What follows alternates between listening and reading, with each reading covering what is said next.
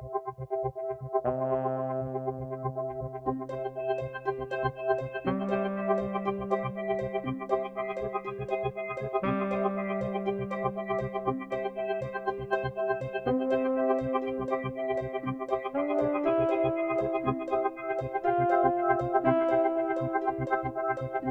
Willkommen zurück auf der Therapie für Filme, der 49. Ausgabe von Kino on the Couch. Ein Podcast, bei dem ein aktueller Film zur Analyse auf die sprichwörtliche Therapie Couch gesetzt wird.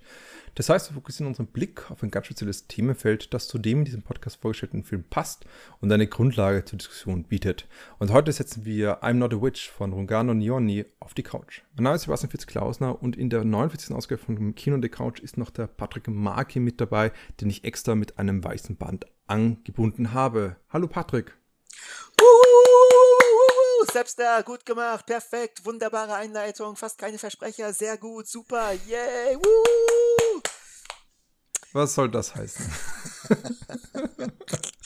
ich beklatsche dich nur, wo du beklatscht werden musst, äh, wie es von mir verlangt wird. Ähm, also ja, ähm, purste Lebensfreude ist das, die aus mir herausschimmert. Und mein Band ist jetzt auch gerade nicht allzu straff gespannt. Deswegen ja, bin ich dann auch ein bisschen besser gelaunt.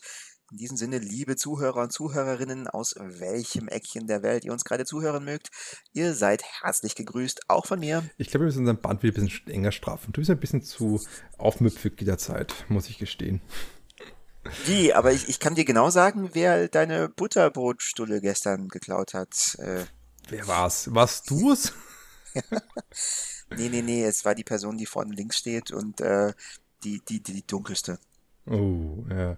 Also mit weniger Butterbrotstullen. Ich muss sagen, das Wort kenne ich nicht. Ich bin nicht aus einem Kulturkreis und dementsprechend ist es für mich verwirrend. Also, also Entschuldigung. Äh, auf, wie heißt es auf Österreichisch? Knerzel? Nee, Knerzel ist das Ende des Brotes. Also, das, ach, ich weiß nicht, ja, gut. Okay, die, aber die Brezel. genauso vielen, vielleicht sogar mehr Anklagen und Macht Momenten und Diskriminierungsmomenten werden wir uns beschäftigen mit I'm Not a Witch, nämlich diesen Film von Joni, der sehr satirisch mit sambianischer Kultur umgeht und gleichzeitig auch versucht zu schauen, wie Machtstrukturen oder hm, Unterdrückungsmechanismen grundlegender funktionieren und das versucht zu erzählen in einer satirischen, märchenhaften Art und Weise.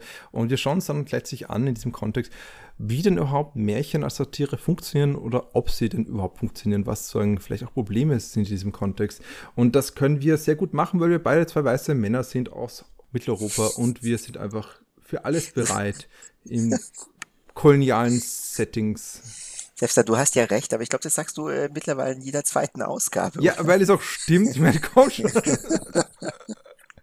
ich würde sagen, es ist ein bisschen Demut hier geboten und ich glaube, wir können dann auch bald sehen, wo unsere Grenzen sind bezüglich unserer Kenntnisse zur sambianischen Kultur und sambianischen Filmlandschaft, weil ich schätze, du hast wahrscheinlich genauso viele sambianische Filme gesehen wie ich, ist meine Vermutung gerade. Ich äh, überlege gerade, ich glaube, die könnte ich an einer Hand, ähm, beziehungsweise sogar an einem Handstumpf abzählen. Also es dürften sich auf eins belaufen. Ich habe wenigstens noch einen Kurzfilm von ihr geschaut, der dort spielt. Oh, ach so, der dort spielt. Ja. Ach so, der, den, den habe ich nicht geschaut. War das der zweite? Das war der zweite. Äh, also, den habe ich nicht gesehen, ja. Tja, leider kann ich damit sagen, ich bin der Experte hier in diesem Podcast und trotzdem bitte dich, Patrick, uns aufzuklären, worum es eigentlich überhaupt gegangen ist in I'm Not a Witch. Ja, ja, warte nur. Ich werde diesen äh, Kurzfilm in unmittelbaren Anschluss an diesen Podcast auch schauen und dann stehe ich dir in Sachen Expertise bezüglich sambianischen Films in nichts nach. Ich vermute, dass du es einfach während des Podcasts einfach schaust nebenbei und dann und immer so, so, mhm, mhm, ja, ja, selbst so 20 Minuten Monolog später, nachdem ich einen fertig habe. Also, um diesen Kurzfilm nochmal zu adressieren. ja, genau. Ja, du kennst mich einfach zu gut. Äh, gut, aber zurück zu den wichtigen Dingen des Lebens. Worum geht es in I Am Not a Witch? Sambia. Ein junges Mädchen steht plötzlich am Rande einer staubigen, gottverlassenen Straße, am Rande eines kleinen Dörfchens. Doch die Straße ist nicht gänzlich gottverlassen. Als eine Passantin vorbeigelaufen kommt, kurz stolpert und daraufhin ihren Wasserkanister verschüttet, liegt es natürlich nahe, das junge, stumm am Straßenrand stehende Mädchen für das soeben geschehene Malheur verantwortlich zu machen und sie des Hexenwerks zu bezichtigen. So kommt sie in das örtliche Hexenlager, in dem alle Insassinnen an weißen Bändern festgebunden sind und Feldarbeit verrichten. Aber auch die örtliche Politik hat in der Kriminalitätsbekämpfung Großes vor mit dem jungen Mädchen. Hm. Und hat er dieser Film dich fangen können mit seinem weißen Band und sich an dein Herz, sein Herz drücken können, dich umarmen können? Ja, äh, wunderschön gefragt. Es ist auch eine Würde ich eher Frage, nicht sagen, aber danke, dass du weiterhin deine Ohnmachtstellung mir und deine unterwürfige Stellung mir gegenüber performierst. Immer, immer. Äh, ich kenne nichts anderes. Äh, ich, ja, ähm, ich äh, kann es erneut nicht so einfach beantworten, äh, weil ich mir relativ unsicher bin. Ich hatte zuerst den Eindruck, um ehrlich zu sein, dass äh, der Film ja, das Band nicht straff genug um mich herum spannt. Und ich muss sagen, es erschließt sich mir einiges oder ich finde den Film jetzt umso besser, je mehr Hintergrundinformationen ich habe, je mehr ich über Sambia erfahre und je mehr ich darüber erfahre, ähm, wie das tatsächlich mit den Hexenverfolgungen, sage ich mal, ist. Ohne dieses Wissen, ohne dieses Hintergrundwissen, ohne dieses Rahmenkonstrukt, mhm. das man sich eigentlich selbst erarbeiten muss, finde ich, funktioniert der Film zumindest nicht zur Gänze, beziehungsweise wird man da ein bisschen im Regen stehen gelassen und man fragt sich ein bisschen, okay, was soll ich jetzt damit anfangen? Was genau will mir der Film sagen oder wo geht das hin? In welche Richtung? Und ist nicht so ergiebig, wie es sein könnte. Da hätte ich ein bisschen, in welcher Form auch immer, ein bisschen mehr Kontext vom Film nützlich gefunden. Deswegen, ohne das, initial hätte ich ihm jetzt, glaube ich, sechs weiße Bänder gegeben oder sechs Ziegen. Ähm, aber wahrscheinlich, also ich glaube, im Laufe der Zeit wird er steigen. Also ich bin mittlerweile eher schon bei sieben angelangt und finde schon auch, dass das ein auch technisch eigentlich sehr gut gemachter ja. Film ist. Also man merkt, dass äh, die Regisseurin ihr Handwerk versteht und durchaus, also nicht das erste Mal, also ist ihr erster Langfilm, aber nicht das erste Mal komplett naiv, sag ich mal, hinter der Kamera steht. Also das macht schon auch optisch etwas her, ist schön anzusehen, ist aber teilweise ein bisschen, ähm, ja, verwirrend ist das falsche Wort, aber der Film ist nicht eindeutig in dem, was er ist. Ich weiß nicht, ob das Sinn macht für dich. Also so kam es mir zuerst rüber und deswegen, ja, deswegen ähm, konnte ich es nicht gänzlich genießen und ausschöpfen, diesen Film so zu konsumieren, wie es vielleicht gedacht wäre. Ja, also ich verstehe absolut, was du meinst. Äh, und ich betone genauso auch dieses, diesen Aspekt, dass wir einfach zu wenig Hintergründe haben, wobei ich auch der Meinung bin, dass eigentlich die äh, Regisseurin, die Rungano Nioni, äh, wesentlich stärker schon uns auch irgendwie mitdenkt, um es mal ganz ja, genau postkolonial zu sagen. Also ich glaube, sie weiß, dass dieser Film nicht nur für den sambianischen Markt, sondern genauso auch für den internationalen Filmmarkt gedacht ist, für den Artos-Zirkeln sozusagen, weil sie selbst ja eigentlich aus einer, ähm, sagen den dritten Raum, wie es, ich glaube, es ist, ach mein Gott, das ist peinlich, äh, ich glaube, es ist Baba, der, der, der gesagt hat, der dritte Raum, aber ich bin da immer ein bisschen schlecht. Also äh, von Humi Baba, einem, ich glaube, indischen postkolonialen Theoretiker und dass sie nämlich selbst eben auch in unseren Raum stehen, weil sie halt einfach äh, walisisch ähm, zambianische Wurzeln hat und, und auch selbst im Sambia natürlich ein, offensichtlich eine ganz große Differenz gibt, von wo man ist, in welchen Regionen, welchen Subkulturen. Also sie selbst schreibt über ihren die Dreherfahrungen, mit wie vielen Dialekten sie konfrontiert war, unter anderem, und wie es auch schwierig es war, die verschiedenen Dialekten zusammenzubringen. Das heißt,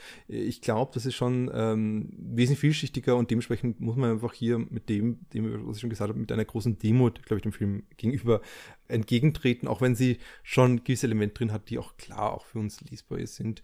Genau, aber trotz dieses Vorschubs sozusagen oder vor, also es ist Einschubs besser gesagt, äh, den ich vorangestellt habe. Ich finde, der Film ist auf jeden Fall einmalig. Ich glaube, das kann ich schon mal sagen. Selbst wenn ich den Film, also er hat ein bisschen besser gefallen als du, aber ich kann sagen, ich, ich habe mich jetzt nicht total umgehaut, aber ich glaube, er ist auf jeden Fall einmalig, wie er eben diese fantastischen Elemente einspinnt in diese satirische äh, Herangehensweise.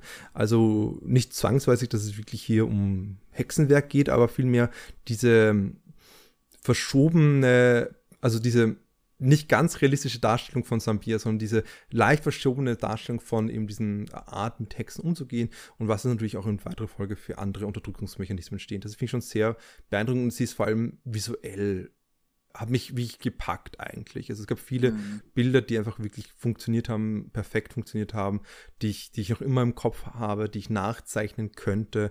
Und das ist wirklich nicht unbedingt normalerweise der Fall. Also ich finde, das muss man schon auch benennen können, dass der Film visuell wirklich äh, striking ist. Also äh, man ist wirklich, also ich bin sehr angetan gewesen von der visuellen ästhetischen Auflösung des Filmes und den durchaus humorvollen Art, wie das dargestellt wird. Und ich glaube, ich glaube, am ehesten kann man vergleichen mit Wes Anderson vielleicht. Sowohl von Humor eigentlich, mit, mit ein bisschen sperrigen Humor an manchen Stellen und den absurden mhm. Szenen, als auch von der sehr geometrischen Art des Bildaufbaus, die manchmal ein bisschen lockerer ist. Also ich finde, Wes Anderson ist da nochmal wesentlich akribischer mit seiner Hipster-Ästhetik und der Farbwahl und so. Ich weiß schon, da gibt es schon viele Elemente, die anders sind, aber ich glaube trotzdem, dass es, da kann man durchaus zumindest Ähnlichkeiten sehen. Ich weiß nicht, was du dazu sagst, weil du willst gerade mich niederschlagen mal wieder, wie ich dich kenne. Nee, überhaupt nicht. Ich stimme da im Großen und Ganzen zu. Also auch von den äh, Kameraeinstellungen von der Kadrage oder von, also keine Ahnung, wie oft hier halbtotale, totale haben mhm. und das Bild relativ, ich sag mal, starr ist. Das ist ja auch, oder zumindest das Elemente, die Wes Anderson recht gern so oder so ähnlich einsetzt. Also dieser Vergleich ist jetzt nicht gänzlich von der Hand zu weisen. Auch dieses Abdriften ins Surreale, satirisch überzogene, das, äh, da sind schon starke Ähnlichkeiten vorhanden, ja. Ich glaube, ein Grund, warum ich das Ganze nicht wirklich so genießen konnte, war eben, und ich glaube, das ist dann auch unser... ist. ja, wunderbare Insider, nein. Ähm, Insider, mit, zur letzte Woche, letztes es hat auch Mal. mit Gemüsestücken zu tun gehabt, die ich nicht so gerne esse. Äh, ähm, Gott, jetzt hast du mich aus dem Konzept gebracht, Mensch, was wollte ich jetzt äh, sagen? Ich glaube, Satire an sich. Ach so, genau, ja, genau. Ich, ähm, ich glaube, ich wusste nicht ganz, was ich mit der Satire anfangen soll oder wie ich damit umgehen sollte, weil mir nicht ganz klar war, inwiefern hier wirklich tatsächlich vorhandene Missstände adressiert werden und angeprangert werden oder ob es wirklich einfach etwas, das wäre eher Anderson, also fantastisches, hm, Skurriles ist, vielleicht ein bisschen um der Skurrilität wegen, aber relativ wenig Bezug zum Alltag hat. Und also natürlich ist ersteres eher der Fall, aber das ist super schwierig da rauszulesen, wenn man das nicht weiß. Also ich finde, der Film könnte auch einfach eine ja, ein bisschen groteske, skurrile Komödie sein, wenn man so mhm. möchte. Ja. Deswegen, das finde ich hätte ich weiß auch nicht genau wie, aber ich finde, das hätte ein bisschen deutlicher herausgearbeitet werden können. Vor allem, weil ich auch finde, dass dieser Film meiner Meinung nach hauptsächlich für ein Arthouse-Publikum, also für so Folks wie du und ich, gemacht ist. Ich finde, das merkt man schon also ja, vielleicht nicht hauptsächlich, aber sie hat auf jeden Fall solche Leute wie uns schon im Blick gehabt, beziehungsweise merkt man, dass sie auch eine ein, ein westliches Filmtraining hat, sagen wir es mal so, der davon sehr beeinflusst ist. Allein die allererste Szene, ich weiß nicht, wenn du ähm, eine, ich glaube, mehrminütige Sequenz hast, wie ein Bus in ein Dorf einfährt und die Kamera ist in dem Bus drin, du schaust aus dem Cockpit heraus und dazu laufen die vier Jahreszeiten von Vivaldi. Also das ist so Arthouse-Versatzstück wie nur möglich. Also da will ich nicht sagen, dass es schlecht ist, nee, überhaupt nicht. Aber ich glaube schon, dass sie ein westliches Publikum hier im Kopf hatte, nicht nur peripher. Und da muss man ein bisschen ein bisschen zusätzliches äh, Aufklärungsarbeit dann leisten. Was heißt muss man? Äh, ich weiß nicht.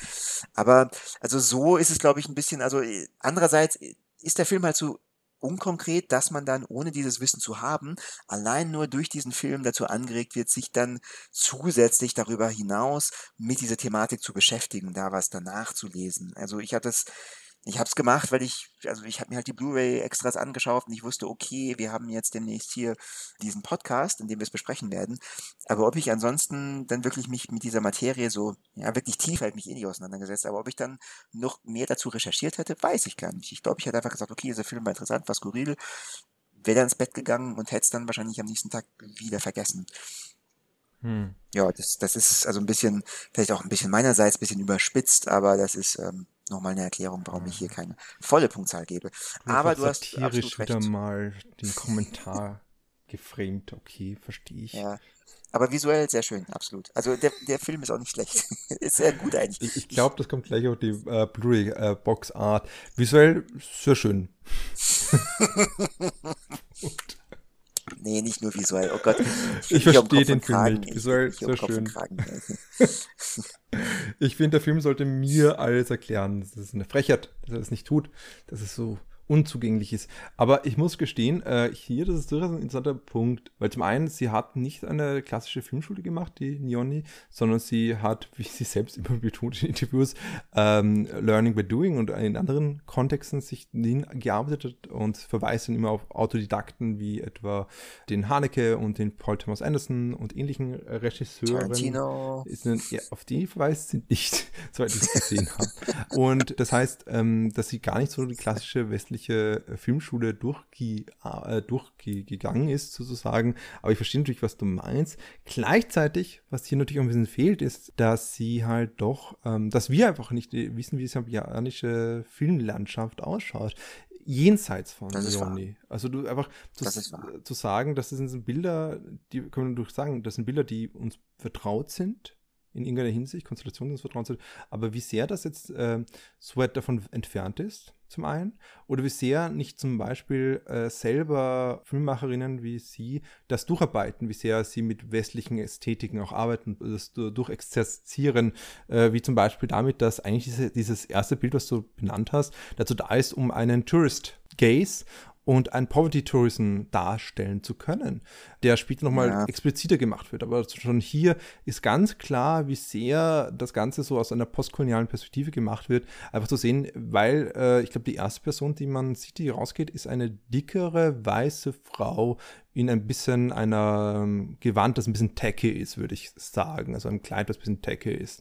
Äh, und ich, ich habe mir gedacht, okay, ich, ich kann, also entweder soll ich sie einfach nur lesen als weiße westliche Touristin oder ich soll sie wirklich lesen als ursprüngliche Touristin. Also das ist natürlich, da kommen viele Klischees zusammen, aber ich glaube, das ist durchaus bedacht und später macht es noch expliziter und bitterböse, muss man einfach sagen, wenn äh, die Protagonistin äh, Shula in einem in einem Maul in einem Moralus Pappmaschine oder sowas ähnliches sitzt, im großen ja. Gesicht sitzt und es kommen ein paar Touristen, oh, warum will sie nicht spielen? Warum ist sie traurig? Ist sie traurig? Warum kommt sie nicht raus? Als ob sie wie ein Streicheltier wäre und dann gleich sagt so, willst du nicht vielleicht, dass ich ein Bild von dir mache? Wenn ich dir ein Bild von dir mache, dann bist du glücklich, oder? komm, komm, wir machen ein Bild zusammen. Na komm. Also die Idee, dass ein Bild von dieser einen Touristin mit der Schüler, der Schüler Glück bringen würde oder sie glücklich machen würde, ist so verquer, aber es ist genau das, wie äh, hier eben mit postkolonialer Kritik eigentlich gearbeitet wird. Und das Interessante ist, sie hat selbst gesagt, weil sie eigentlich diesen Tourismus sich eingefunden, äh, wiedergefunden hat, äh, die Regisseurin, die Nione, nicht, dass sie bei ihren Feldarbeiten tatsächlich mehrmals so nach Fotos gefragt hat, dass sie Fotos machen könnte oder einzelmal. Und dass sie dann auch eine Anekdote erzählt, wie einfach dann eine Frau zu ihr gesagt hat, dass irgendwie die Leute sind sich irgendwie nur für uns als visuelles Requisite und nicht wie für uns als Personen. Und wir handeln uns genau entsprechend wie, äh, äh, ja, Zootiere. Und ich glaube schon, mhm. dass da eben auch eine implizite Kritik herauskommt aus diesem, auch aus dieser ihrer Sonderposition, dass sie gleichzeitig als auch ist, also sie ist auf einer reicheren Position als diese Frauen etwas, also zumindest Poverty-Tourismus, wenn es nicht sogar hier ein mhm. Tourismus aus dem globalen Norden, dem globalen Süden ist. Ja, ich würde aber fast sagen, dass dieses ähm, also korrigiere mich, wenn ich hier falsch liege, aber dass dieses kolonialistische, mhm. ähm, dieser Aspekt gar nicht so sehr im Vordergrund steht, sondern dieses, ähm, ja, dieses Gazing oder Menschen objektifizieren, in, in welcher Art auch immer, halt das Thema ist, um das es geht, hauptsächlich in der Form von Hexen. Also es gibt ja Witch Villages offenbar, wo die Leute dann tatsächlich hingeschickt werden ein im Prinzip relativ normal leben, aber Feldarbeit machen und schon geächtet sind oder ein bisschen ausgegrenzt werden oder zumindest benutzt werden von der Gesellschaft. Und ich glaube, eine andere Art, wie das passiert und die, also nicht zufällig, aber fast schon beiläufig oder eben auch dann hier ähm, erwähnt wird, ist eben dieses kolonialistische Tourist Gazing, nenne ich es jetzt mal. Also das ist fast schon so ein Seitenverweis, so okay, das spielt da mit herein, aber es sind ja nicht nur die Touristen, beziehungsweise inwiefern das Ganze jetzt auf Kolonialismus beruht, dass hier Hexen auch verfolgt werden. Ja gut, ich meine, ist fraglich, aber natürlich ähm, ist es jetzt auch nicht allzu abenteuerlich, da Verbindungen herzustellen.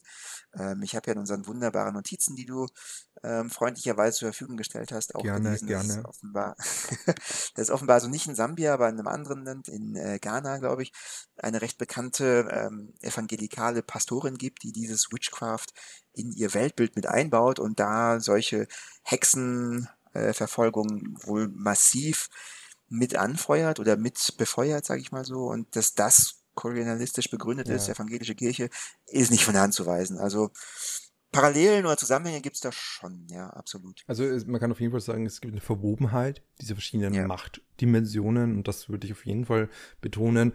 Ähm, aber gleichzeitig, ich wollte einfach nur sagen, Du hast begonnen mit, dass es der Film stark für eine westliche Zuschauerinnenschaft gedacht ist und ich habe nur mit anfangen wollen, dass ich bin mir nicht ganz sicher, ob das stimmt.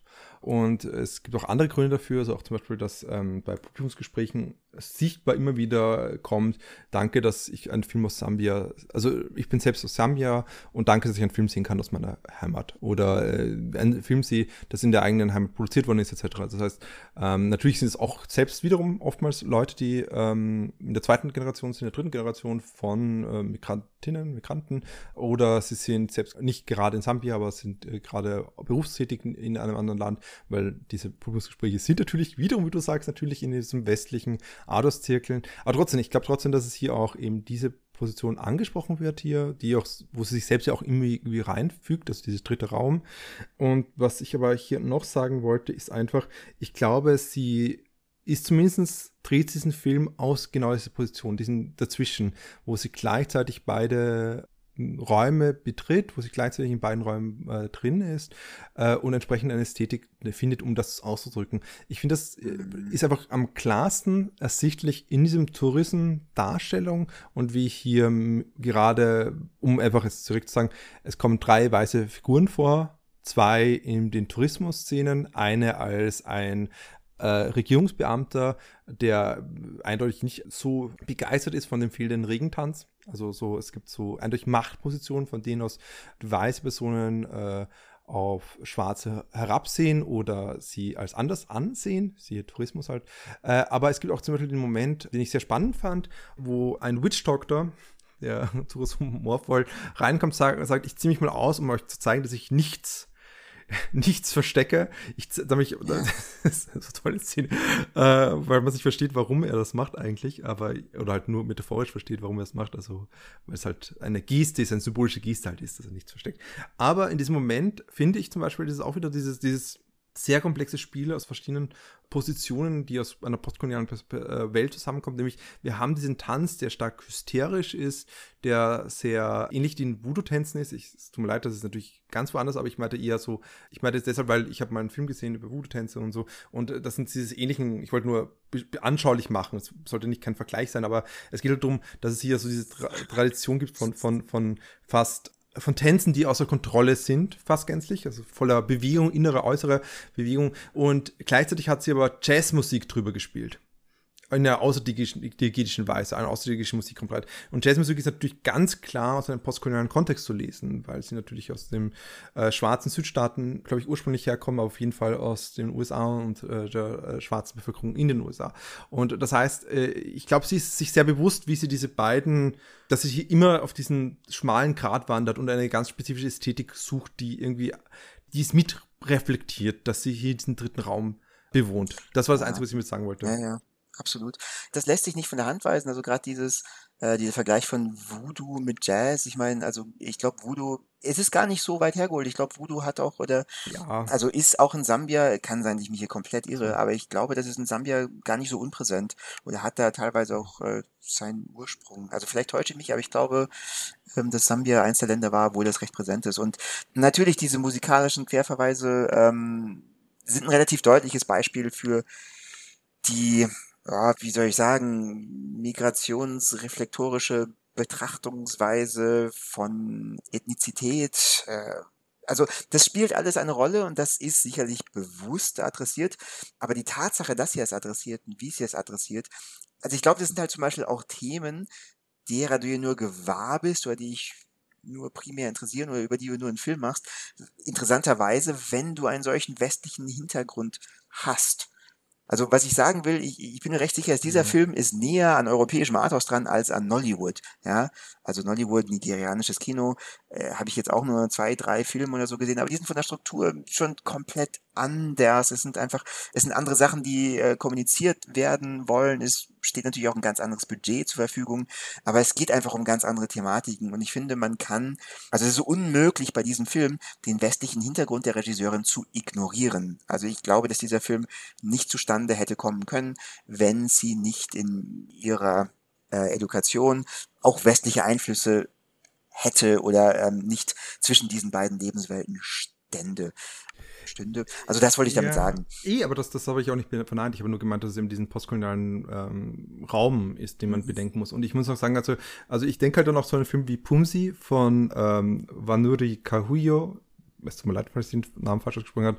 Das ist ein, äh, wenn ich es richtig im Kopf habe, ähm, ein südafrikanischer, kenianischer Kurzfilm, äh, der ganz stark im, deshalb populär geworden ist, weil er so afrofuturistisch ist.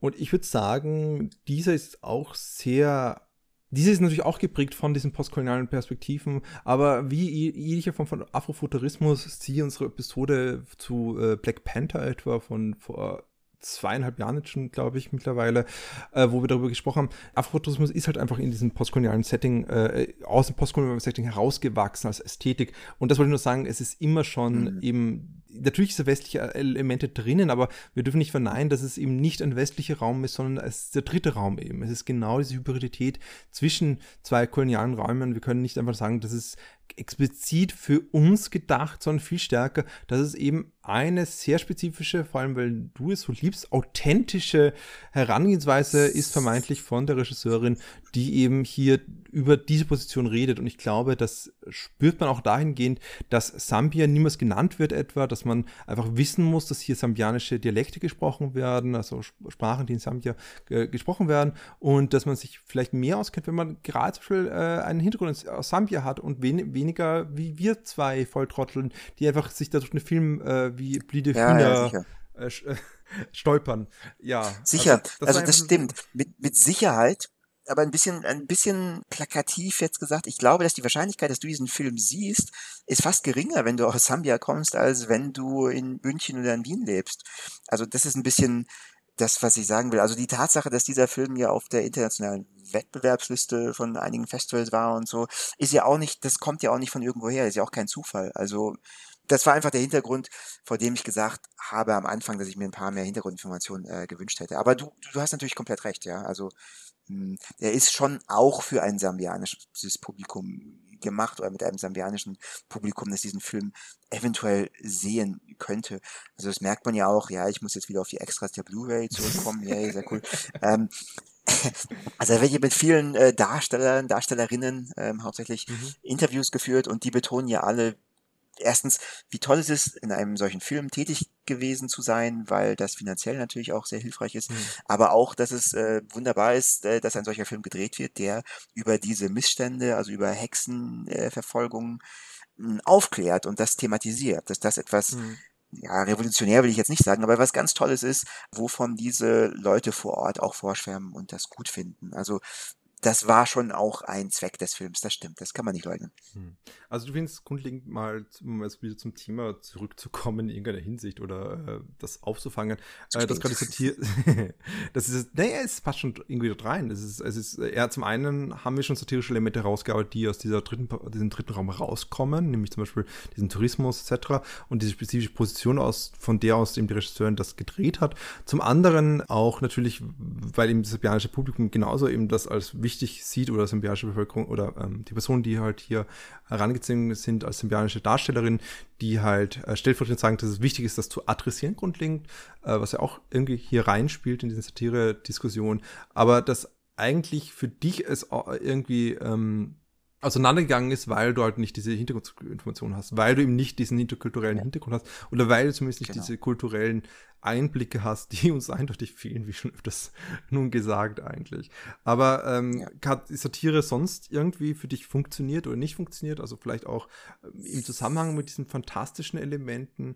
Ja, wie, wie, ja. wie? Also sie hat in dem Sinn funktioniert, indem ich ich möchte fast sagen, angenehm oder ich fand es interessant und spannend, das zu schauen und mich hat interessiert, in welche Richtung geht es jetzt, was passiert jetzt noch. Ähm, das heißt, die Satire hat schon geschafft, mein Interesse, meine Neugierde zu wecken, hat die dann aber vielleicht letzten Endes nicht ganz befriedigt. Ich glaube, das ist auch etwas, wo dann also Unzufriedenheit ist sehr stark. Wie gesagt, ich, ich fand den Film immer noch sehr gut, ja.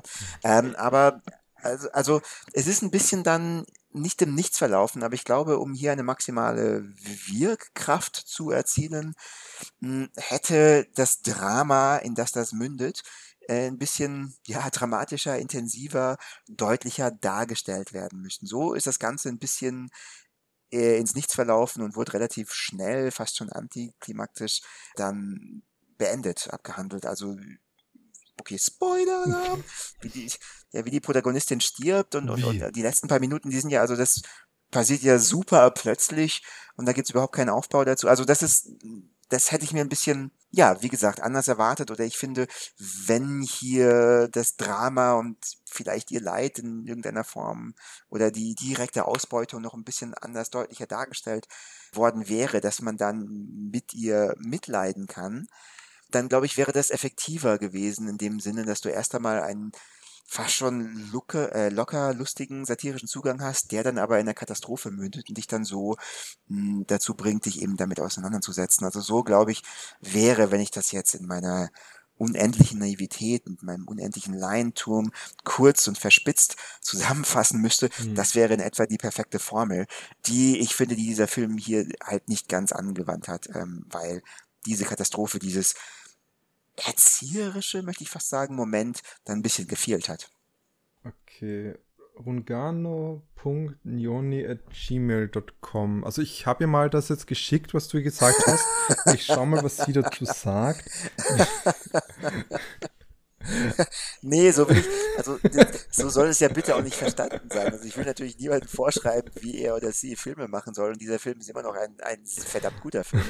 Ähm, ich versuche nur zu ergründen, warum es für ja, mich nicht funktioniert. Äh, also, aber ich glaube, das hängt, das hängt mit dieser Märchenstruktur zusammen, wie, was du jetzt gerade ja. erzählt hast. Also ähm, das ist anscheinend so ein, ein, ja, ich kann auch nur sagen, das ist was, was sie gesagt hat, ein sambianisches Märchen, die sehr unstrukturiert sind in ihrer Herangehensweise und dass sie das eigentlich zwar gleichzeitig auffängt in einer durchaus klassischen Anfang, Mitte, Ende Struktur. Wir haben ganz klare markierte Teile, die Dramaturgie steht im Groben schon, aber gleichzeitig ja, es ist wie ein Tagtraum, wo wir hineingehen und dann kommen, wachen wir an einer ganz anderen Stelle auf oder sind wir plötzlich ganz anders und können nur Fetzen dieser Erinnerung eines Gesterns sehen eigentlich. Es ist nie wirklich genau diese Tragik, die du jetzt beschreibst, wobei gleichzeitig diese Momente schon vorhanden sind. Also wir sehen ja, wie sie eben ausgebeutet wird aus einer äh,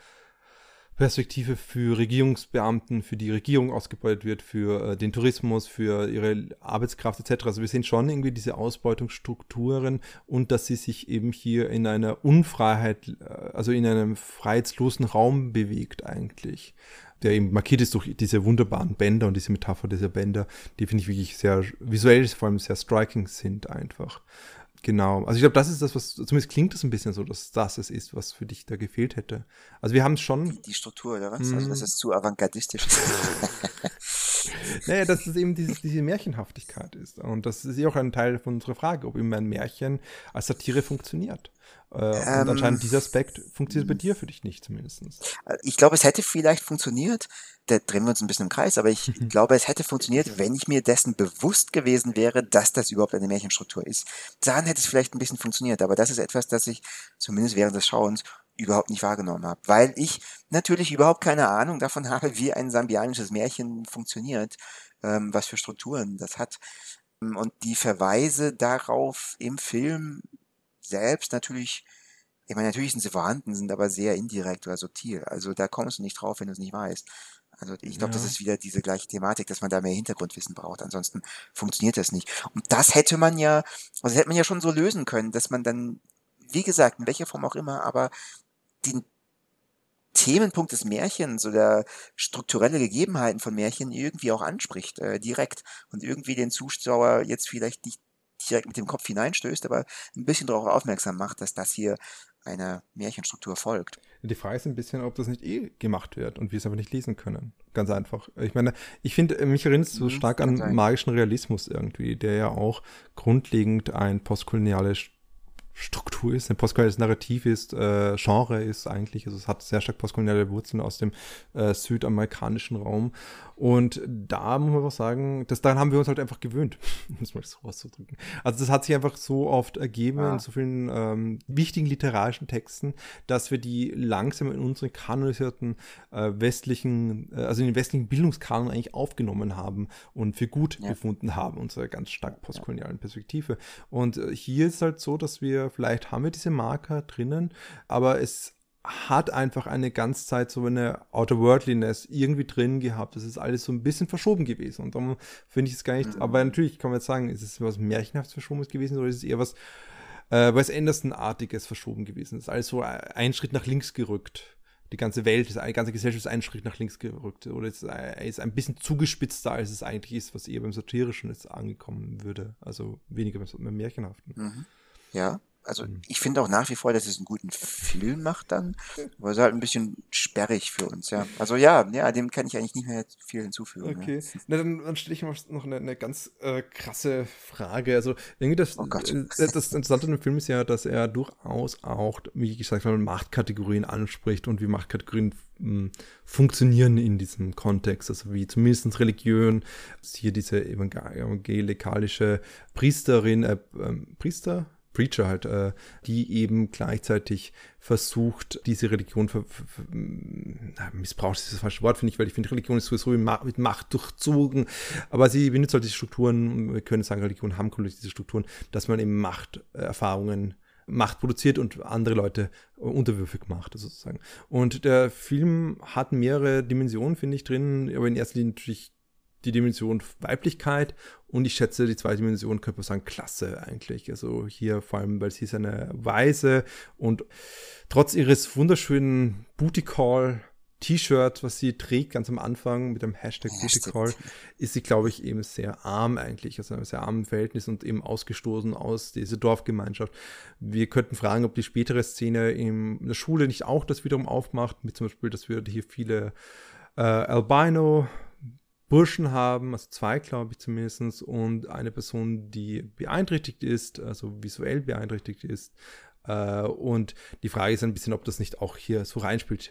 Ist aber an der Stelle egal. Es gibt zumindest diese Machtkategorien, die drin sind. Gut, das kann man sagen, wir haben hier durchaus eben diese direkte Ansprache von diesen Machtkategorien, die auch natürlich stark reinwirken bei dieser Hexenjagd, wir können es nicht anders nennen, diese Hexenjagd. Und wie äh, dieses, diese Figur missbraucht wird, um eben Personen zu unterdrücken. Aber gleichzeitig, was ich interessant finde, ist, die Regisseurin, für die Regisseurin ist dieser Film nicht nur eine Satire, eine zugespitzte Darstellungsweise von, wie diese Hexenstruktur, diese Hexenjagd, dieser Hexendiskurs funktioniert, sondern gleichzeitig auch, wie Frauen generell sexistisch behandelt werden oder grundlegender, wie Misogynie funktioniert als ein Unterdrückungsmechanismus. Und jetzt sagen eine letzte große Frage an dich. Funktioniert dieses Märchen als Satire bezüglich Sexismus? Äh, um nochmal auf den Kurzfilm vom Anfang zu. Nein. Ähm, ja. Jetzt habe ich das verstanden, war das wäre smart als gedacht hätte. nicht schlecht, ja, ja nicht schlecht, ja. Ähm, ja, puh, funktioniert dieser. Hm, das ist eine gute Frage.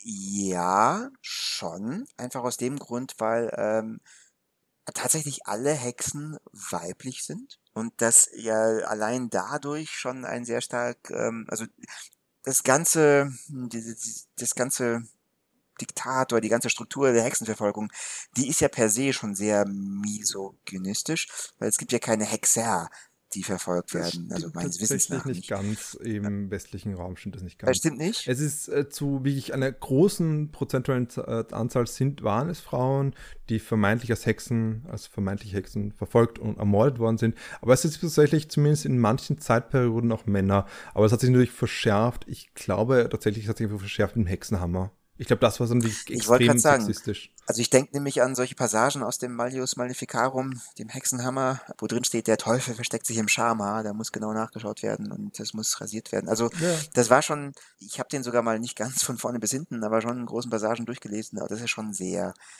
äh, ja, sexistisch und auf Frauenerniedrigung ja. letzten Endes ja. äh, ausgerichtet. Ja, und zumindest in diesem Film ist das auch so, also wie es jetzt wirklich in Sambia oder in diversen afrikanischen Ländern ist, weiß ich nicht. Ich kann mir aber schon vorstellen, dass da dieser Fokus auf weibliche Hexen, ähm, dieser starke Fokus schon äh, vorhanden ist. Und allein dadurch ist das, also ist hier eine starke misogynistische Komponente mit drin, ja.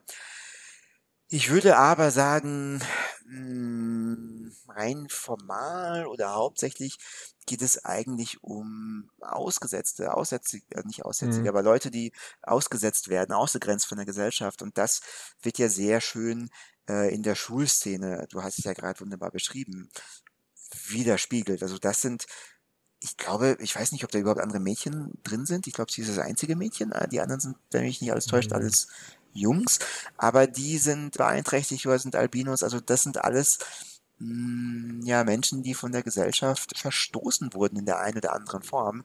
Und nichts anderes sind ja die Hexen auch, ja. Die werden verstoßen oder zu allermindest ähm, missbraucht. Also missbraucht in dem Sinne, dass sie dann verwendet werden, dass sie Feldarbeiten äh, verrichten oder okay, selbst wenn sie sich dann herausarbeiten, äh, oder herausheiraten, sorry, hm, dann steht zu vermuten, dass sie ja, keine Ahnung, für, ich weiß nicht, sexuelle Gefälligkeiten oder was auch immer von den männlichen, mächtigen Politikern benutzt werden, also schon in einem starken Abhängigkeitsverhältnis gehalten werden. Äh, so, was wollte ich jetzt sagen? Ähm, ja, Punkt. also ja, Misogynie spielt da eine Rolle. Zentral würde ich aber sagen, geht es generell um das Ausgrenzen von Menschen aufgrund von Anderssein in der einen oder anderen Form oder von vermeintlich wahrgenommenen Benachteiligungen. Okay, ähm, ja, ich meine, das ist. Weil sie ist ja auch, mhm. also ganz kurz, weil sie ist ja nämlich auch, also erstens ist sie ein Kind, damit ist sie nochmal ein bisschen ähm, fragiler mhm. und verwundbarer und sie ist ja auch, ich weiß nicht, ob sie stumm ist, nee, ich glaube, sie spricht einmal was, aber sie, sie spricht, spricht, sehr, öfters. sehr. Sie spricht öfters, sie sagt doch einmal ganz hart, ich hätte eine Ziege, lieber eine Ziege werden wollen, als dieses Leben zu führen. Das ist eine der letzten Sachen, die sie sagt und das war ein toller Moment, muss ich auch sagen. Stimmt, tatsächlich, tatsächlich. Ich glaube auf Wikipedia oder so steht irgendwas, die stumm ist. Äh, Hast du den Film gesehen oder Wikipedia-Artikel gelesen?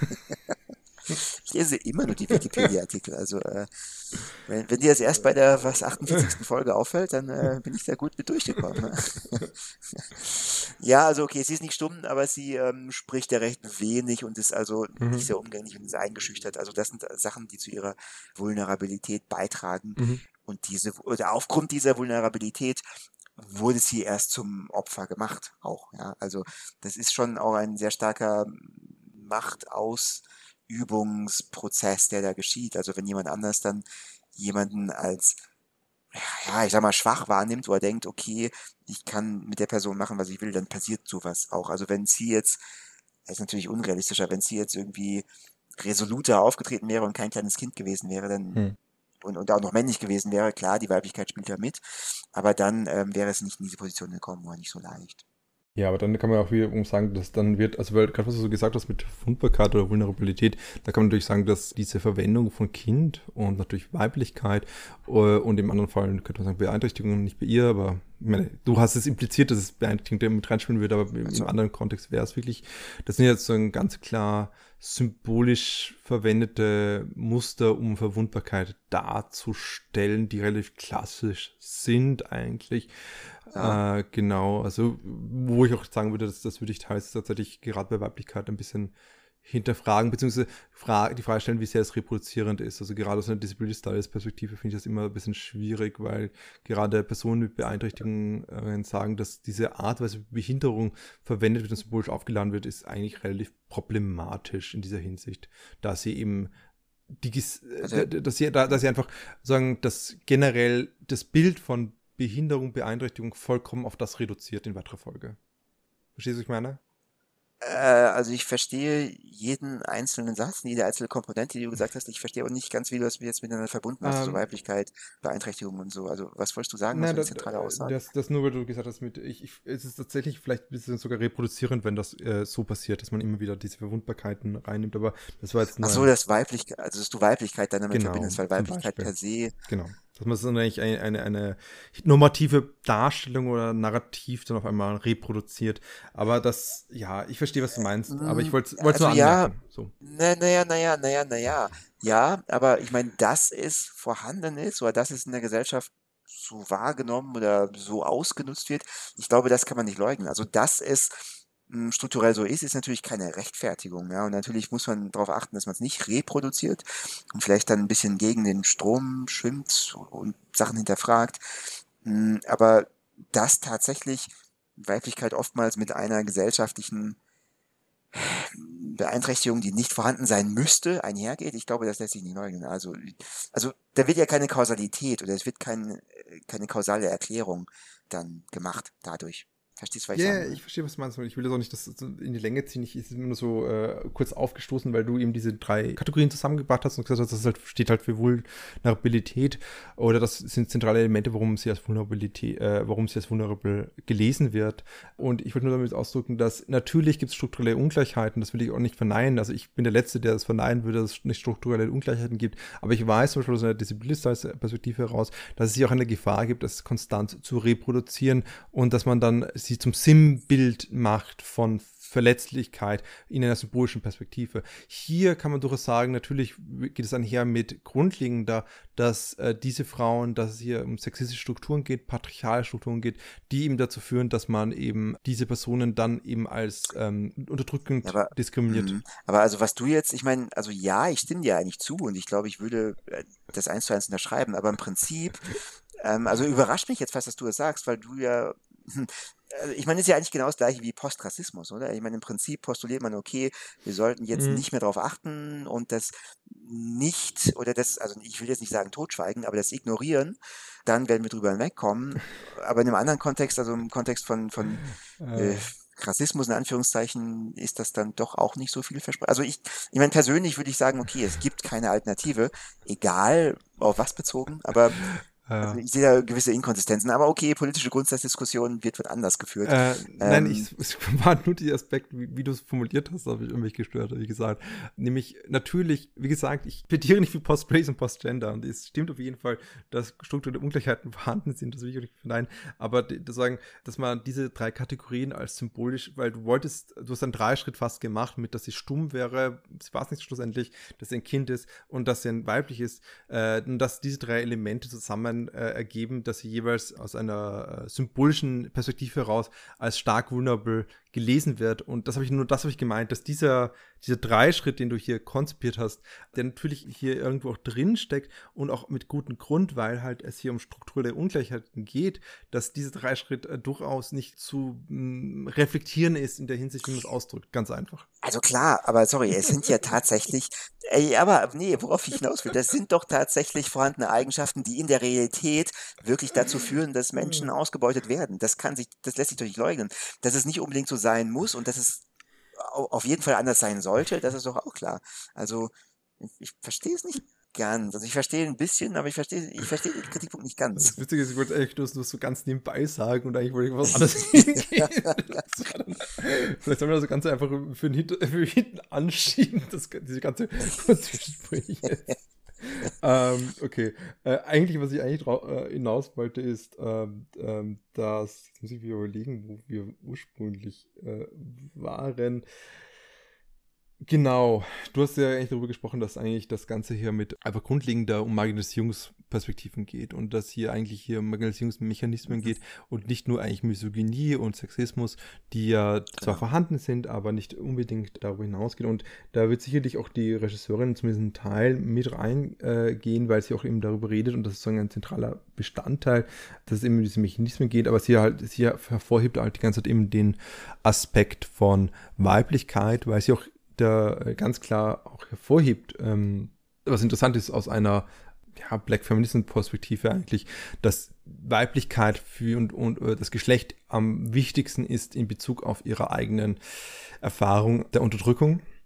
Finde ich spannend, als dass sie als äh, äh, walisisch-sambianische Regisseurin nicht Race auch hier stark mitfühlt. Äh, das hätte ich nicht erwartet, ganz einfach, muss ich einfach sagen. Ich hätte nicht gesagt, dass sie britische oder walisische Kultur hier so funktioniert. Ich hätte eher gedacht, dass es eben auch stark spürbar ist, vor allem in einem Zeitalter von Black Lives Matter, aber ich weiß eh, der Film ist schon ist älter als das. Also ich frage mich nur, ob sie, ja. ob sie das vielleicht absichtlich gesagt hat, um eben nicht vom Thema abzuweichen, wie wir es zum Beispiel immer wieder tun und ich es gerade auch tue.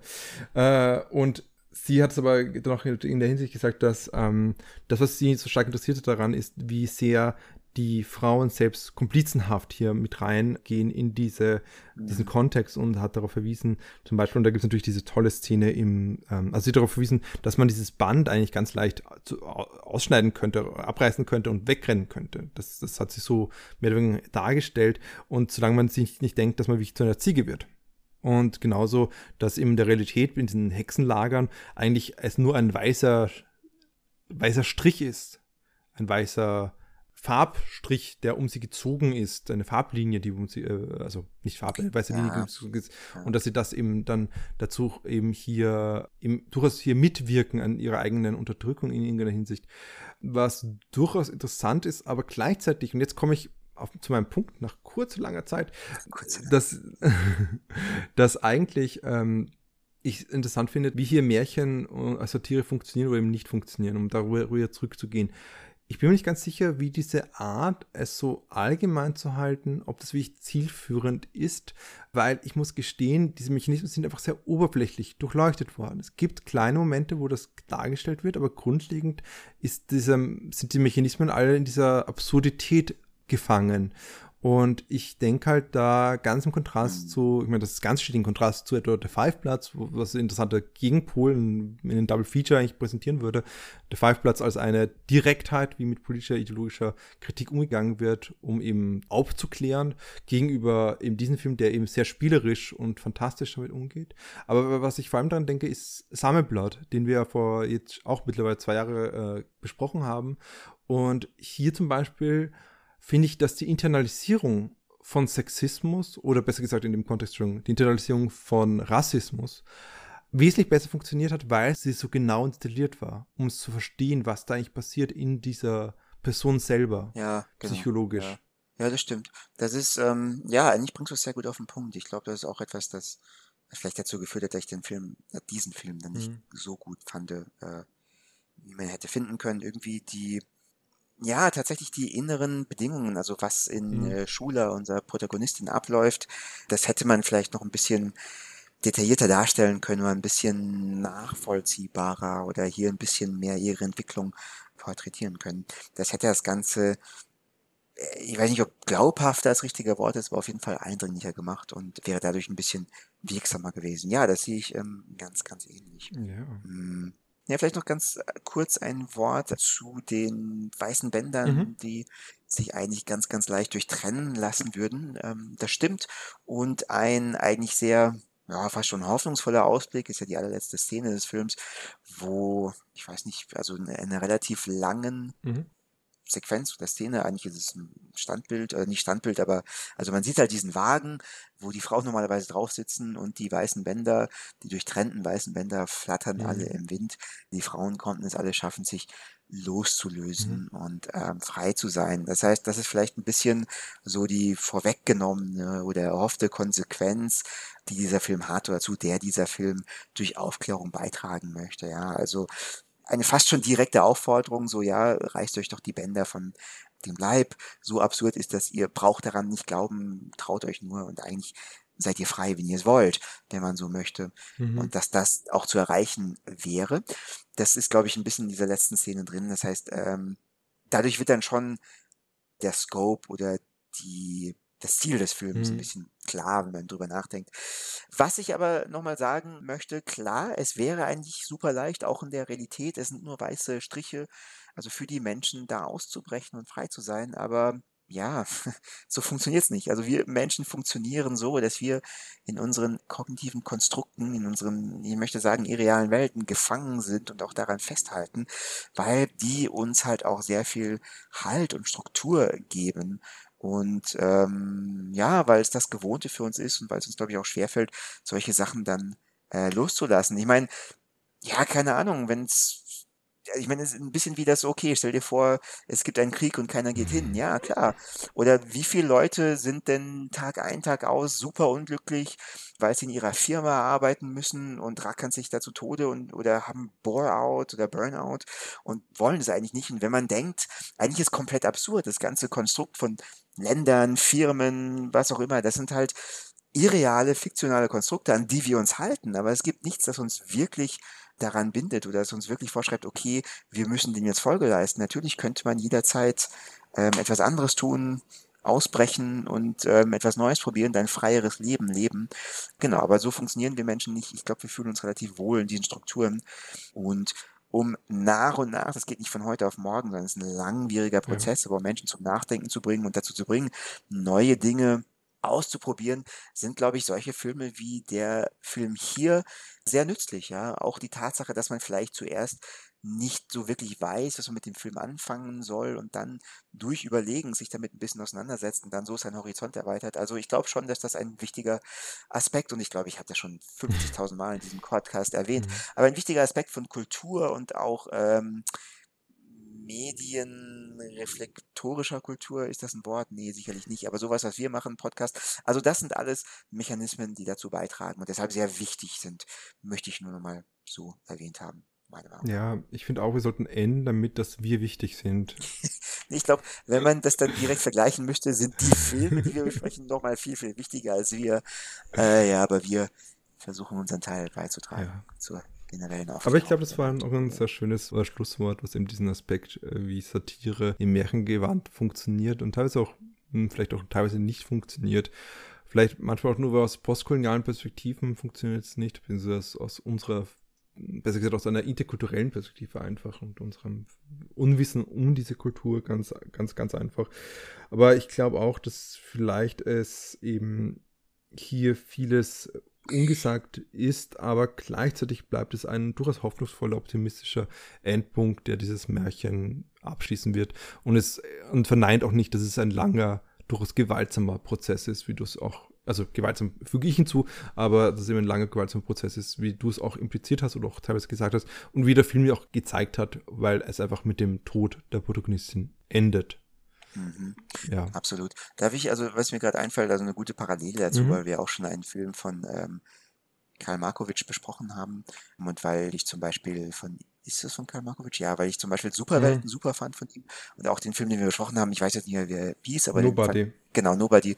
Ähm, das sind so typische Beispiele, keine Ahnung, wenn man die schaut als nicht Österreicher, als nicht, naja, nee, als nicht als jemand, der nicht aus dem westlichen Kulturkreis kommt oder nicht aus Deutschland, Österreich kommt, äh, aus unserem Dunst, versteht man da, glaube ich, auch überhaupt nicht, worum es geht. Also gerade Superwelten, das ist vielleicht nochmal Superwelt heißt mhm. also, ist nochmal ein bisschen extremer als nur bei dir, aber da sind so viele Anspielungen auf religiöse Dogmen, Alltagsstrukturen, die damit zu tun haben, typische österreichische Lebensgewohnheiten. Also ich glaube, das verstehst du nicht, wenn du aus einem anderen Kulturkreis kommst. Also und der Grund, warum ich diese Filme oder gerade Superwelt so toll fand, war, weil ich das verstanden habe, weil ich diesen Dekodier, diesen Dechiffrierschlüssel mhm. hatte. Und da ist es dann eben umso belohnenswerter, wenn man diesen Schlüssel hat. Also ja, genau. Ich will einfach hier nochmal nur wieder sagen, dass die Perspektive, die Kultur, in der man aufwächst, da schon sehr, sehr stark eine Rolle spielt. Und ja, genau. Ich, das nicht heißen soll, dass dieser Film mir jetzt irgendwie weniger wert ist. Nee, überhaupt nicht. Wahrscheinlich Wahrscheinlich ist er eher Mehrwert dadurch, dass ich nicht reflektieren und fassen kann. Ja, na, vor allem, weil du da vielleicht damit neue Perspektiven erschließen könntest oder in weitere Folge dir neue Perspektiven erschließen oder wir beide uns neue Perspektiven erschließen können, wenn wir vielleicht ja. von euch, liebe Zuhörer, einen Dechiffrier-Schlüssel bekommen. Am liebsten als Mail könnt ihr auch bei Twitter machen, oder, Patrick? Du, du nimmst dir hier meine gänzlich, meine Arbeit komplett weg, ja.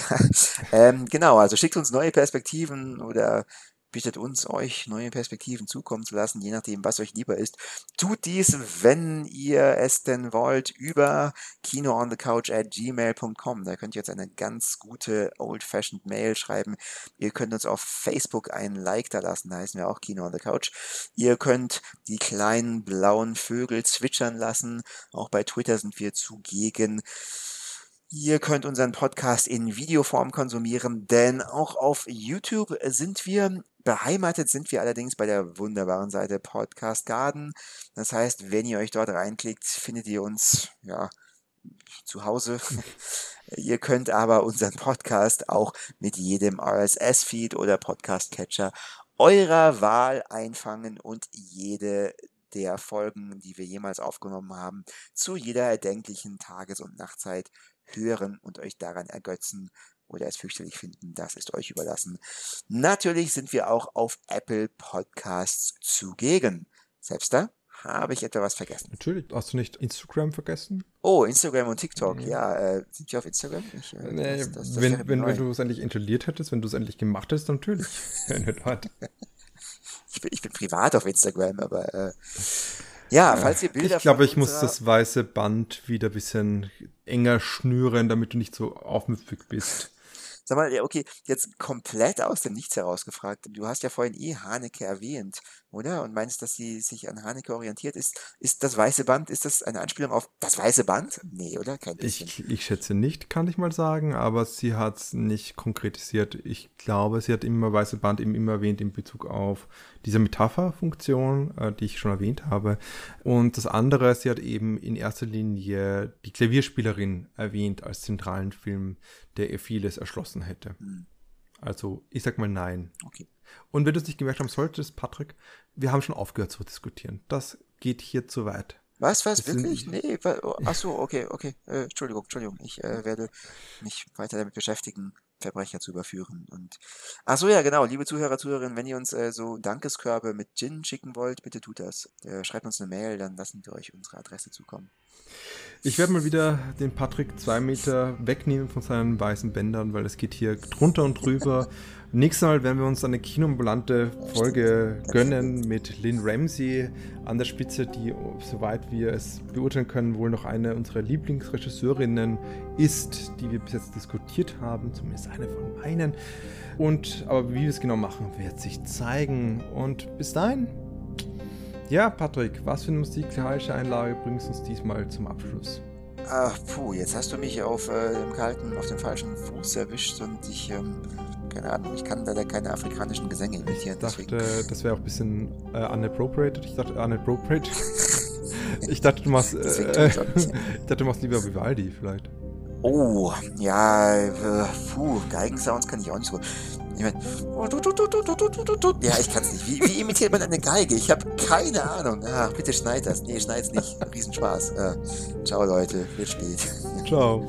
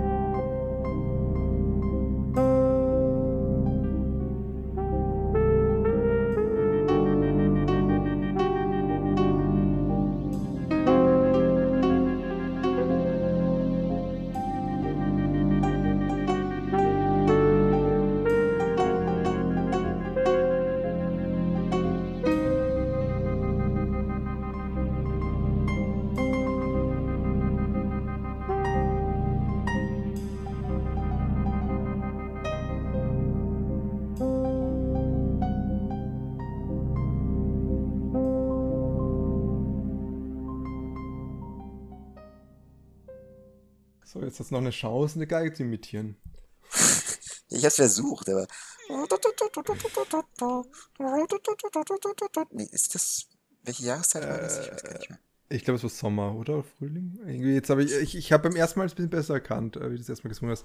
Ähm,